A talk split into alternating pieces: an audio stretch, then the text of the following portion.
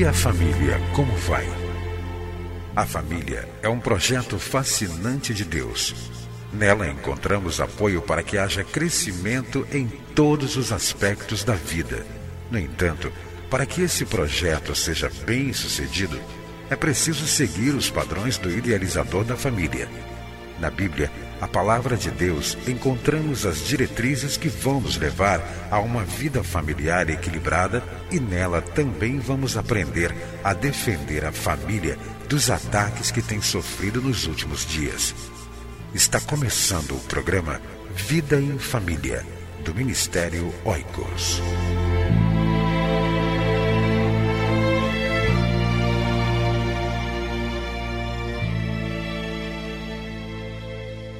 Encontro de solteiros, divorciados e viúvos. Participe! Acesse nosso site www.cliquefamilia.org.br para ter mais informações. Você vai ouvir agora mais uma mensagem para fortalecer a sua família. Estou muito feliz, mais uma vez, em estar com você chegar até você, seja através do rádio, através da internet, com o programa Vida em Família, um programa que ajuda você a viver bem em família, porque esta é a vontade de Deus.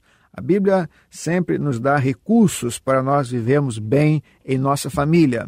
E uma área muito importante da família é a área conjugal, a relação do casal. E se muitas vezes a relação do casal não vai bem, a família também não vai bem, porque o casal é como uma coluna de uma família. Por isso que nós temos procurado ministrar aos casais também. O nosso ministério, o Ministério Oicos, Ministério Cristão de Apoio à Família, não trabalha somente com casais, não ministra somente a casais. Ministra a noivos, a divorciados, solteiros, viúvos, ministra a pais solteiros, ministra na capacitação da igreja no trabalho com famílias. Eu quero concluir hoje um estudo que nós começamos há nove programas atrás, onde nós falamos sobre venenos que podem matar um casamento, venenos que podem matar uma relação conjugal. Eu quero só recapitular esses venenos que aqui foram abordados. Por exemplo, falamos sobre o veneno da pornografia, Falamos sobre o veneno da apatia espiritual, da comparação, da competição, da interferência de familiares, da crítica, do adultério, da violência e da rotina. E para cada veneno nós procuramos transmitir alguma ajuda, algumas vacinas para inocular esses venenos. No veneno da pornografia falamos sobre a santidade. No veneno da apatia espiritual falamos sobre o avivamento, a importância de resgatar o valor da oração, da leitura da Bíblia, da igreja na vida do casal. Sobre o veneno da comparação, falamos sobre a importância do marido ver o outro como aquela pessoa especial, a sua esposa como uma pessoa especial e vice-versa. Sobre o veneno da competição, nós falamos sobre a importância do casal trabalhar sempre em parceria com a aprovação de Deus. Sobre o veneno da interferência de familiares, falamos que depois do relacionamento com Deus, o relacionamento mais importante é o conjugal. Sobre o veneno da crítica, nós falamos sobre a importância dos cônjuges externarem os seus sentimentos sem ofender, sem criticar o outro sobre o veneno do adultério, falamos sobre a importância da santidade, falamos sobre a importância de cultivar uma santidade nos relacionamentos com o sexo oposto. Sobre o veneno da violência, falamos sobre a vacina do amor e do perdão. Sobre o veneno da rotina, falamos sobre a importância do casal cultivar no dia a dia da vida conjugal uma criatividade que agrada a Deus, compatível com os projetos de Deus.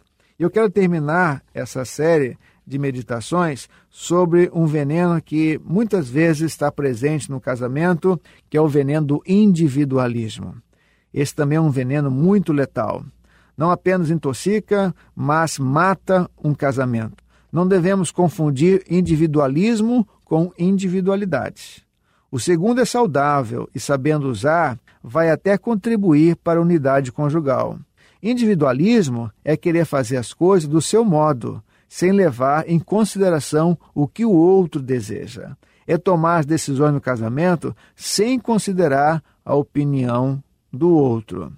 Então, é muito importante que você saiba diferenciar o que vem a ser individualismo e individualidade. Individualidade, como disse, em certo sentido, é até saudável para o relacionamento conjugal. Mas o que não pode existir é o individualismo. É você fazer as coisas sempre do seu modo. É você não considerar a opinião do outro.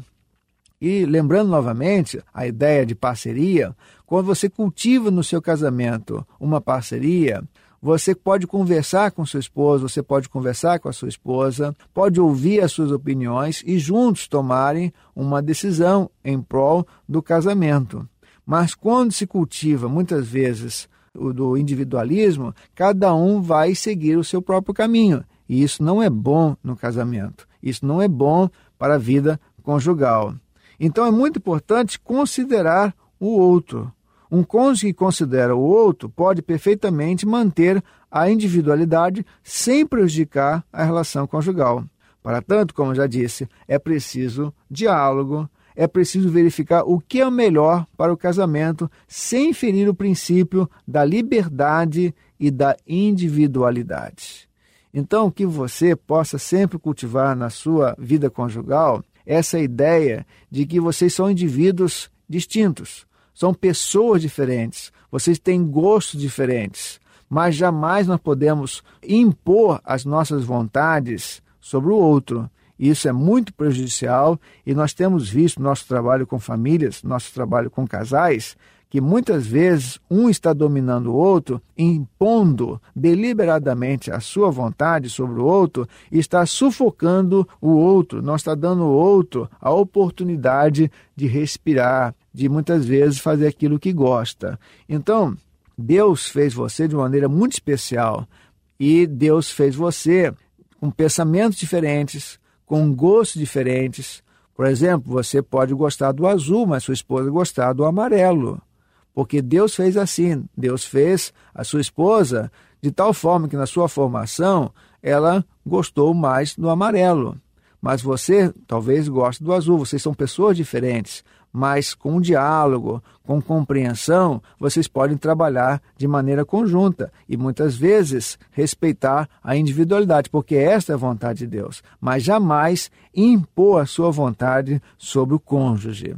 Que Deus abençoe você e que você respeite a individualidade, mas jamais seja individualista, porque o individualismo é um sinônimo de egoísmo. A pessoa individualista é uma pessoa egoísta, só pensa para si, só deseja aquilo que ele gosta no relacionamento conjugal. E isso não é bom para a vida do casal e isso não é bom para a vida da família.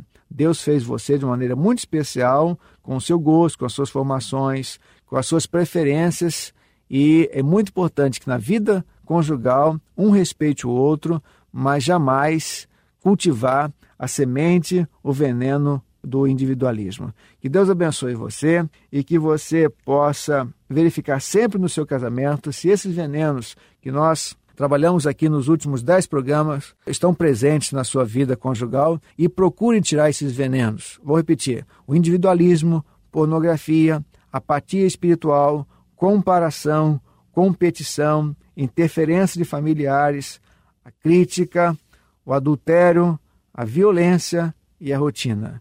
Que para esses venenos Deus tem sempre uma vacina. E a vacina principal é Jesus Cristo. Quando a Bíblia diz lá no Gênesis que Deus verificou a queda do homem e da mulher, o primeiro casal, Deus já tinha um plano. E esse plano já era Jesus. E Jesus morreu na cruz.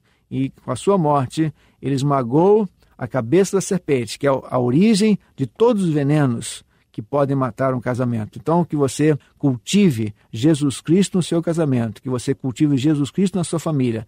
Ele, Jesus, pode inocular todos esses venenos que podem estar matando o seu casamento. Que Deus o abençoe. É a nossa oração. Amém. Entre em contato com o Ministério Oicos, escrevendo para a Rua Marise Barros, 479, Sala 7, Maracanã, Rio de Janeiro.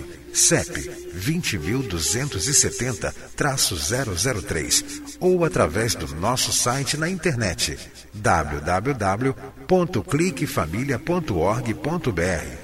Que Deus abençoe a sua casa. Esteja conosco na próxima edição de Vida em Família.